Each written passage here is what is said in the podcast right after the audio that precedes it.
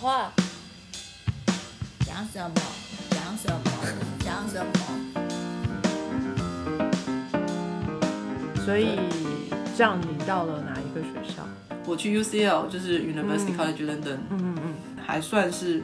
蛮幸运，我有同学刚好在那边念书。嗯然后，因为我那时候就有决定我要念规划，嗯我我我我不念建筑，我要念规划，所以我那时候我就决定想要念都市更新。我自己有一个认知，就是说，我觉得出国留学一定要去首都，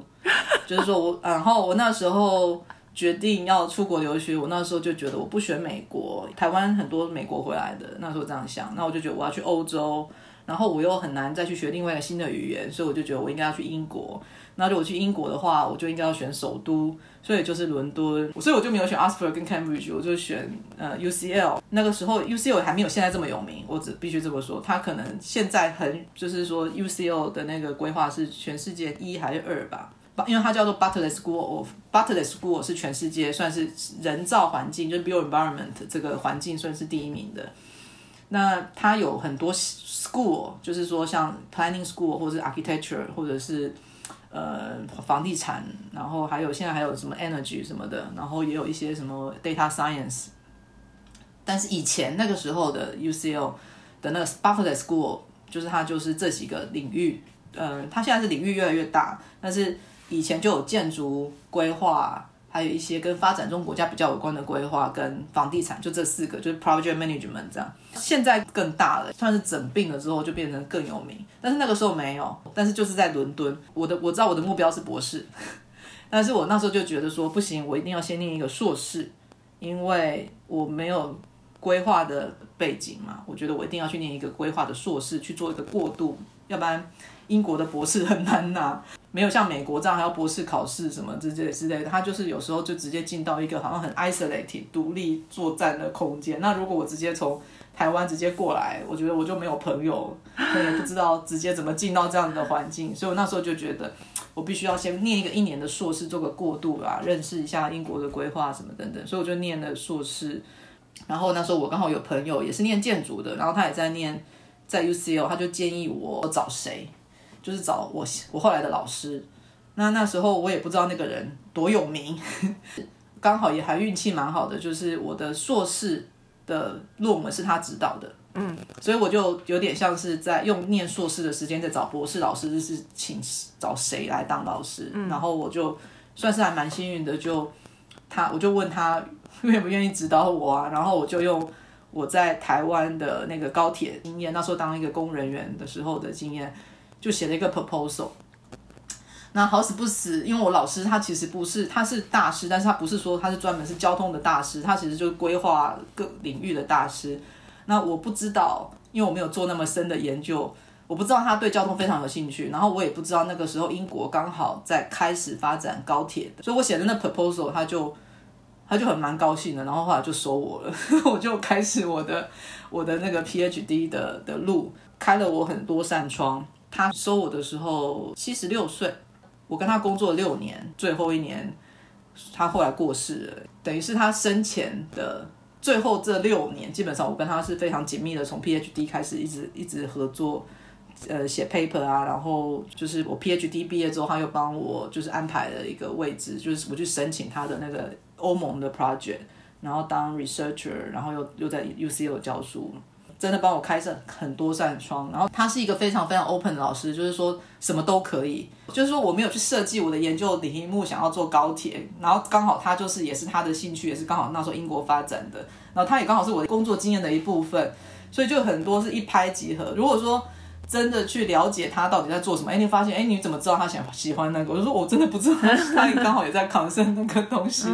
呃，然后就是有点像。我我的研究领域虽然是从台湾开始的一个题目，可是刚好也是台英国那时候在考虑怎么样去发展那个部分的一个很大的议题，所以他有点像是我从硕 PhD 开始就跟他很密集的工作，然后他让我去觉得，哎，你你要怎么做都可以，给我很大的自由。我后来做英法比较，也是因为他跟我说。什么都可以，所以我后来学了一年的法文，因为我要去做英法比较，就是要去访问法国人，然后又读一些法国文献，所以就就有点像是用英语的能力，又再去加那个外语。然后当然访问是用英语啦，所以就是但是必须要有一些门槛，比如说有一些 academic reading in French 去去辨别这个文字到底是不是讲哪一个方向。嗯，然后之后我确定这个东西是我要的，或者是有可能是我要的，我再再去用翻译啊什么方式去去了解。但是收集资料数据用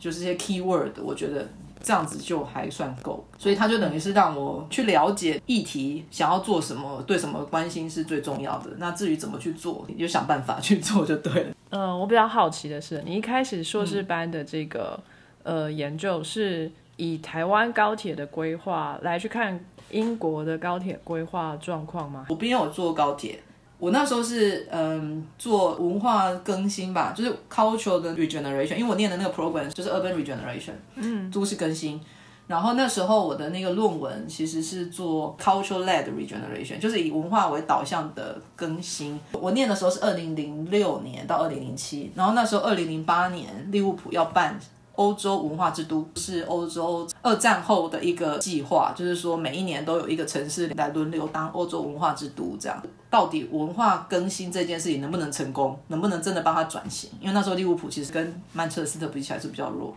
那我那时候就去做了三个。比较研究吧，荷兰的鹿特丹也是一个工业城的文化之都，Glasgow 是英国第一个文化之都，也是一九九二年。然后还有另外一个是在那个爱尔兰的 Coke，也是一个南边工业城的文化之都。也就是说，我去找了三个过去的文化之都，去看看他们怎么发展转型，然后用这个去当做利物浦之后的借鉴。那时候的指导老师 Peter Hall，他就是都市发展更新的大师啊，文化啦、交通啊，各式各样都有。我那时候就是纯粹让他指导完了之后，我就在想，哎，我从台湾的借鉴，我到底可以发展哪几种 project？列了大概两个题目还三个题目给他，其中一个就是高铁的发展啊，另外一个就是文化的再延伸下去这样。没有想到他就觉得，哎，高铁的这个部分，他觉得他可能比较有兴趣。现在回想起来，台湾我的经验，英国当初政策的发展，然后他自己的兴趣，就刚好就一拍即合。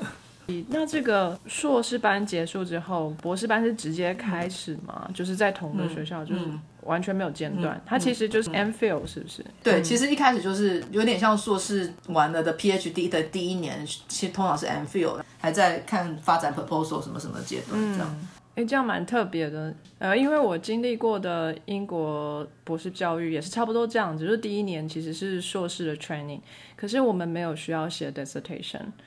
哦，我是完全分开申请的。不过英国的硕士只要一年，是比较好一点。我等于是硕士念完再去想我的博士怎么样，所以它不是一个博士的先修，它等于是博士等于是又是硕士念完才有开始的。嗯，直接念博士我觉得很容易失败，因为我觉得从整个文化差异、文化学习的环境，而且我又跨领域。对，如果我是念建筑，可能呃无所谓。我我如果我原来念规划，我现在再去念规划博士可能还好。可是我觉得我是一个。从建筑，然后又那么多年没有念书，就是已经工作那么多年，然后直接就去念一个博士，我觉得我可能会很容易就是半途半途而废，就是没有办法结，就是没有办法拿到学位。然后我觉得从我的经验，我也真的觉得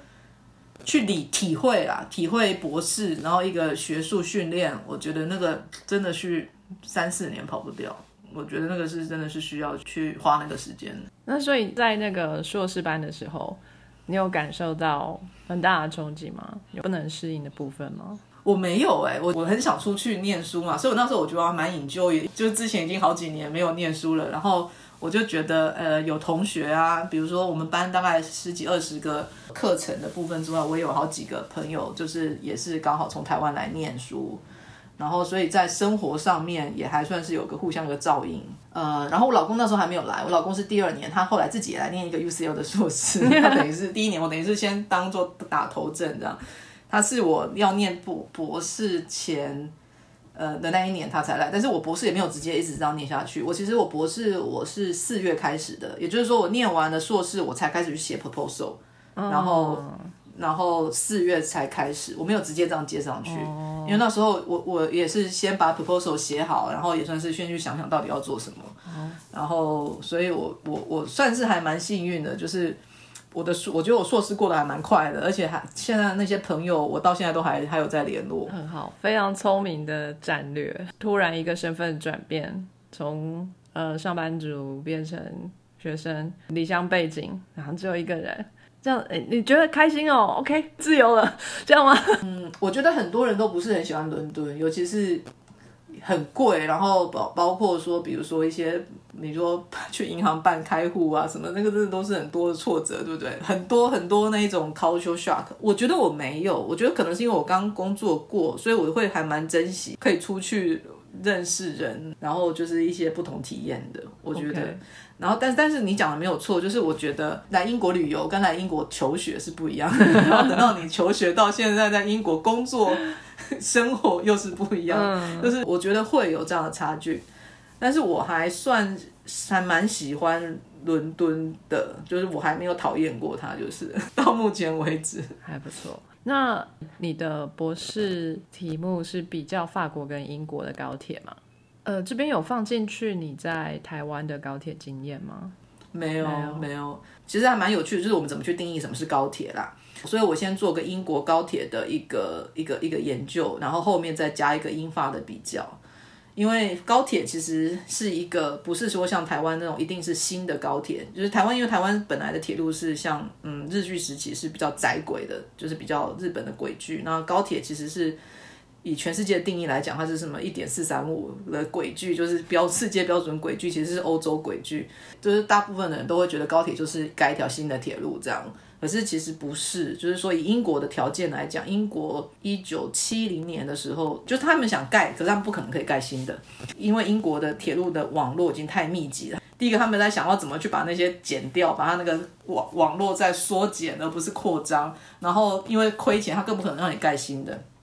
所以英国的高铁基本上是那一种升级式的高铁，就是说它怎么样在既有的路线里面，把那个城市跟城市之间的这种铁路升等到一定的速度以上，这一种也是高铁。所以我的研究其实是先去定义什么是高铁这件事情。这个定义不是我定义的，这也是国 international 那个 railway union 他们有这样的定义，就是 upgrade 也算高铁，那一定的速度以上也算。所以我先去研究七零年代的英国的那那个时代的高铁。的那种快速型的、加速型的高铁是怎么样去影响空间经济的发展？呃，再以这个为基础去比较英国跟法国的两个一个区域的发展的高铁的影响，这样子。为什么要用台湾？是因为台湾那时候高铁才刚开始，然后我们认为的高铁是一个对于区域跟经济发展是一个比较长远的影响，所以我必须要去研究英法他们这种已经发展的好多年的这种，才能够去。回看他们的这个经验，所以那时候并没有去研究台湾，那时候是这样的原因。不然的话，你就不用学法文了嘛？哦，大意啦。但是我现在就会很想要，因为我的研究到目前为止，现在开始有一些跟台湾有关，所以我那时候就申请了一个案子，跟台湾的清大，然后我就希望有一些学生来帮我完成我的心愿，去研究台湾的高铁，因为至少二零零七到现在也是快十五年了。我现在就有一个学生在帮我研究一下台湾的高铁跟台湾的科学园区的发展。嗯嗯，很有意思。你刚刚提到了嘛，毕业之后你的老师非常的帮忙，得到一份 researcher 的 position，这个也是在 UCL，嗯哼，对。然后接着就在 UCL 也跟着教书。快要写完论文的时候，要交之前有一个机会是去马尼拉的那个亚洲开发银行做了三个月的顾问，就是去做一个 project。然后我的论文的 viva 就是口试是六月，等于我三月去，六月要回来口试。但是我六月口试之前刚好有一个缺开了，然后我就必须要从马尼拉再回来英国去做口试。但是我我没有拿到，但是因为我们老师很想，就是有点算是很帮忙，很想把我留下来，所以他就等于是。可以用他的研究经费出一部分的钱，另外一部分的钱就必须要从系上出，所以就变成是我的那个缺是必须要做研究又要 teaching，因为这样子学校因为系上帮我出一部分，OK，所以我等于是必须要要 teaching 又要去做 research 这样，所以我那时候就是等于是做了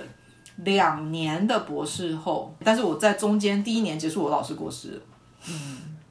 ，OK，然后所以第二年他等于是在离他过世之前，他帮我。又用这个方式演了一年。我其实，在 UCL，包括硕士、洛博士 这个家，我已经待了九年了。我就觉得，我就觉得不行，我我我必须要离开这里。嗯所以后来我就回台湾了。你想要换个环境，然后直接就换国家哦？你不会在英国里面找其他的学校，而是回到台湾来？对啊，我老公都说我很任性。感觉得出来。其实我觉得 UCU 那时候也已经有遇到一个转型期啦，因为像我觉得我老师是比较老一代的，他是真的大师，然后是战后那一个那一代的一个代表。然后他离开了，他过世之后，其实 UCU 的里面其实没有那样子类型的老师，就是甚至包括老师们他们的那一种跟的演，就是没有那么有 passion 的。我觉得我感受不到像那么有热忱或者是那种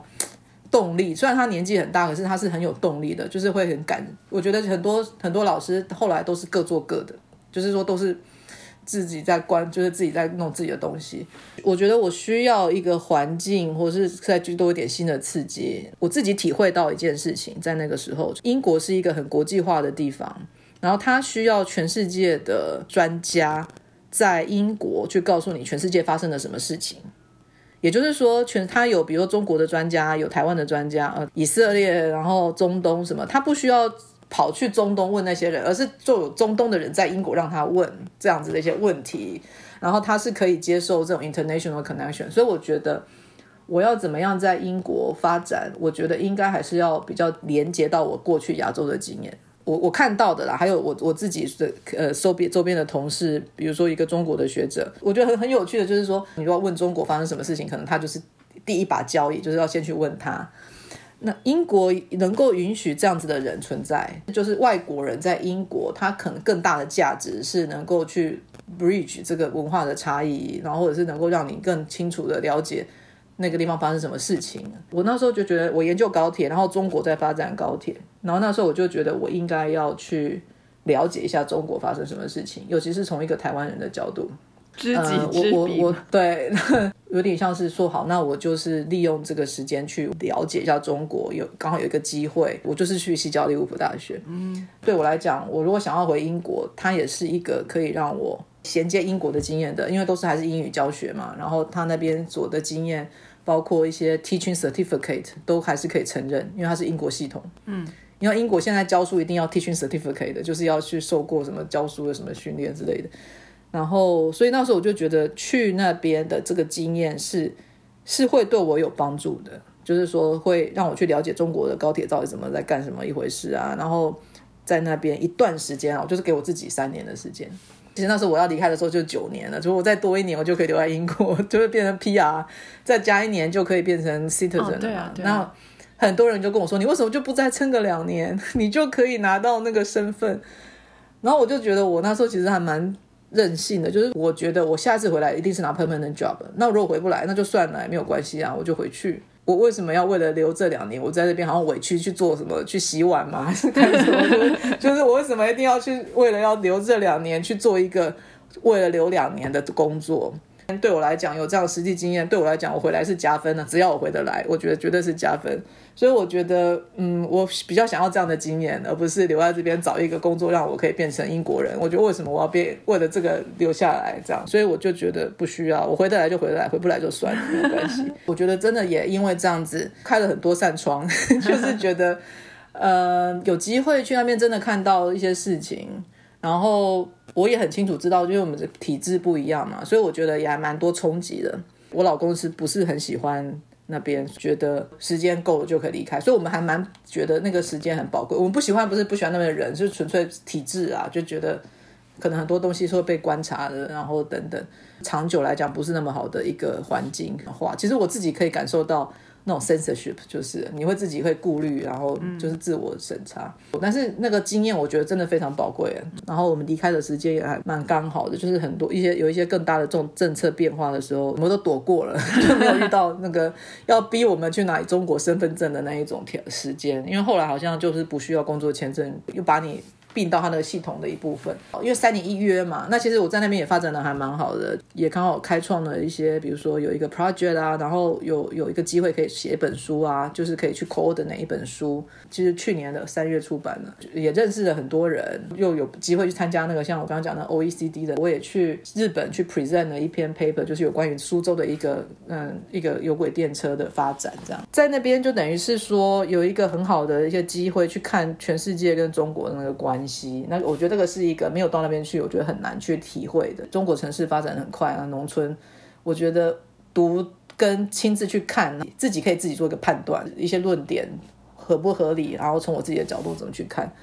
然后后来是在要就是三年快到西交利物浦大学有开一个伦敦 campus London campus 的缺，然后后来我就回来。呃，我觉得也算是复蛮蛮复杂，因为后来二零一九年的十月说要关 London campus，把它关闭了。我现在又调回去利物浦了。呃，我就是还是得要再重新申请，就是回利物浦这件事情。然后，但是他会安排，就是说。嗯，你你你可以申请，然后你还要再经过一次一次的那个申请书啊那些东西，然后 interview 啊等等。所以我后我现在是正式的回到利物浦大学，我的位、我的缺是在利物浦，但是因为 lockdown，所以我现在人还在伦敦。因为那时候回伦敦，然后就觉得应该要买房子，所以我就买了一个房子在伦敦。所以哇，现在是大富婆了吧？没有没有没有没有没有，我跟我老公都建筑师，我们可以自己改房子，所以我们就买了一个算是相对便宜的，然后我们可以自己改这样子。开始改还没有完全改完，他就宣布 London campus close，然后我们等于是还是要把它弄完。嗯，然后后来又遇到拉档，拉档前搬到这边来还算幸运，因为本来是住在市中心一个 one bed flat，就是如果在那边要带两个人拉档个一年，我觉得可能受不了，所以我们算是还蛮幸运的，在拉档前就刚好搬到这个刚好装修好的房子。然后到目前为止，因为去年整年这样，所以目前还在 teaching from home, working from home，但是我我九月开始就得要去利物浦通勤了，就是一个礼拜可能要在那边待个两天。哦，所以那边可能也要租一个 one bedroom flat。对，那边那边房子相对便宜很多，所以还还在考虑啦，可能可能要买一个房子，可能还会比较划算一点，因为它的伦比伦敦的那个钱就是在学校旁边嘛，还在考虑要怎么处理这样。哎，就是 pandemic 打乱很多人的计划，不过你本身的计划也没有非常顺，也是常常打乱这样。对啊，那你对未来的规划是什么呢？会不会三五年后就哎、我们来去俄罗斯好了，他们的高铁也不错。应该不会。我觉得未来就是能够在学术这一方面，就是更打下更好的基础吧。我最近刚拿到一个 grant，就是跟 E ESRC 跟台湾的，就是台湾的那个科技部的 grant。台湾跟英国都有一些 left behind places 的问题，就是一些发展不均衡的问题，所以我们等于是。呃，起了这个计划，然后要跟台湾清华那边的合作的去去看怎么样去讨论怎呃怎么去发展，嗯，然后这个是一个回来英国的第一个外部 ground 吧，嗯，然后我是希望未来就是可以在学术这条路能够拿到比较多的 ground 去发展，比如说我自己有兴趣的，就是一些发展不均衡啊，然后一些连接 connectivity 的那个问题，然后尤其是。我觉得自己从一个亚洲来的，我觉得我对于这种跨国比较的这种议题很有兴趣。那其实，在英国有还蛮多这种机会，就是说他们有那种 Global Challenge Research Ground，就是说发展中国家一种比较性的研究，是针对一些议题比较接近的这样。所以我会对未来，我会比较希望说，在我的这个学术上面，怎么去拿到一些比较有 substantive 的 ground，就是比较大的 ground，可以让我去把这个领域。然后这个 network 就建立的更扎实一点，然后就是怎么样让这些研究能够发挥更大的社会的影响力。那这个影响力可能是包括国内或国外的。有所谓的国内是指英国的国内的部分，有时候可能 connection 有，但是需要再花时间扎实啊。个我自己的经验是，我之前在英国待了九年，所以为什么我要再回英国？我没有再换第三个国家，因为我知道，比如说去美国那又重来了。嗯，所以我觉得是。我觉得回英国是我至至少自己前面有九年的经验，再可以再累积下来，就是说在现在又三年，所以十二年这样。我觉得重点是要扎根啊。嗯，你会想象自己跟你的恩师一样，就是到八十六岁还在指导一个博士班学生，还要帮他找 position 这样子吗？会吗？我觉得我会耶，我觉得他对我很大的影响就是说，我觉得我会想要。活到老做到老，哎，我不会想要退休，因为其实像他虽然还在学校，然后还拿到 ground，因为他还拿到欧盟的 ground 嘛，可是那他在 T 群上面就是那个 percentage 就很少了，他等于是还有办法去带学生，所以我会觉得是那个形式可能会转变呢、啊。你真的想要大家做到八十几岁，我觉得人家也不会让你做到八十几岁就 T 群的那个 position，你的比重一定变得很低，就就是说可以还能够证明说可以拿得到一些外来的 ground 的话，那 T 群就会变得很低，那甚至。就只是说有兴趣帮忙兼个课这样，可是如果说能够就是保持那个研究的那个兴趣，然后能不能拿到 ground，我觉得也要看状况。但是我是觉得去做 consultant，所谓 consultant 就是说能够去建言啊，政府或者是一些嗯一些国际组织啊。然后写，我觉得写也很重要。这个东西我也还在练，因为这写不是说想写就写，我觉得那个是一个一个习惯，然后甚至是一个不需要花很多时间，就是说，呃，它就是很自然的一部分。等于是说，怎么把它变成是很自然的一个部分？怎么样？就是说，写，我觉得是不管几岁都可以写，就是包括从见解，包括你你觉得什么东西，你可以想到什么东西，可能对社会比较有帮助，或者该讲的。我觉得有能力去透过媒体啊，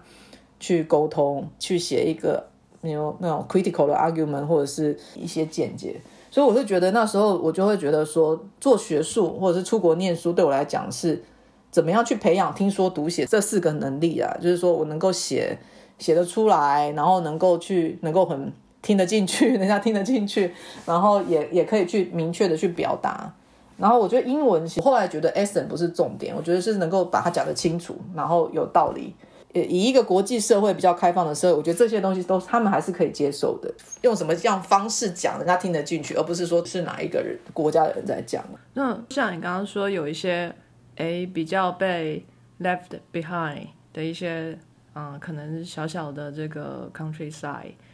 那是不是就是像演化的这个规则一样啊？就让它被淘汰啊，就让它变成 abandoned city，就跟美国的很多西部的一些荒废的村落一样，就真的没人，然后空房子。然后我现在住八斗子，然后这边以前就是煤矿啊、金矿啊，大家在山上都盖了各种奇奇怪怪的破烂小屋，那现在也都 abandon 在那边，有需要。都要留着吗？就是政府的手一定要伸进去，说啊，我们来保护这一块。哎，这传统文化什么什么的，有一定要吗？就是不能让它自己淘汰吗？这个东西要看地方的人他们的反应跟他们的想法。我是觉得政府不可能什么地方都顾到了，但是我觉得政府必须要知道这样子的一个问题的存在，然后可能需要有一些对应。但是也要看地方的动机，就是地方的动力是怎么，就是有比较 button up 的东西，就是有一些地方它可能有一些人，他们可能比较有一些意识的，他们就会想要自己自立去走出一条新的路，所以这个也有可能，这个就会比较有 motivation 去让其他地方有一些启发。所以我是觉得，我我不觉得你好像什么都要全部把它救起来，因为有时候救不起来，那政府也要处理，比如说。三四十个 percent 或者是怎样，我觉得这也结果如果是这样子，我觉得也没有不好啦。那其他的那个东西有可能是就是很难去发展，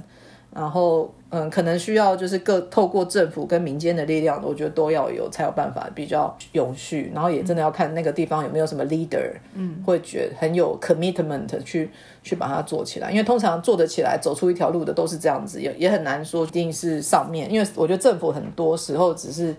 很难去照顾到每一个地方的人，但是他们必须要提供一个比较好的环境，让一些可能性能够发生。嗯，谢谢，这个意见交流而已。好，不过我们节目最后呢，都会问我们受访的来宾一个问题，就是今天如果有一个很迷惘的这个研究生，然后他正在读着他的研究所，可是他不知道毕业之后该要往哪里走。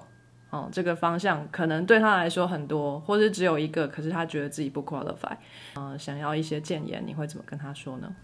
我会说，就是问自己到底自己到底最想要什么啦，就是 follow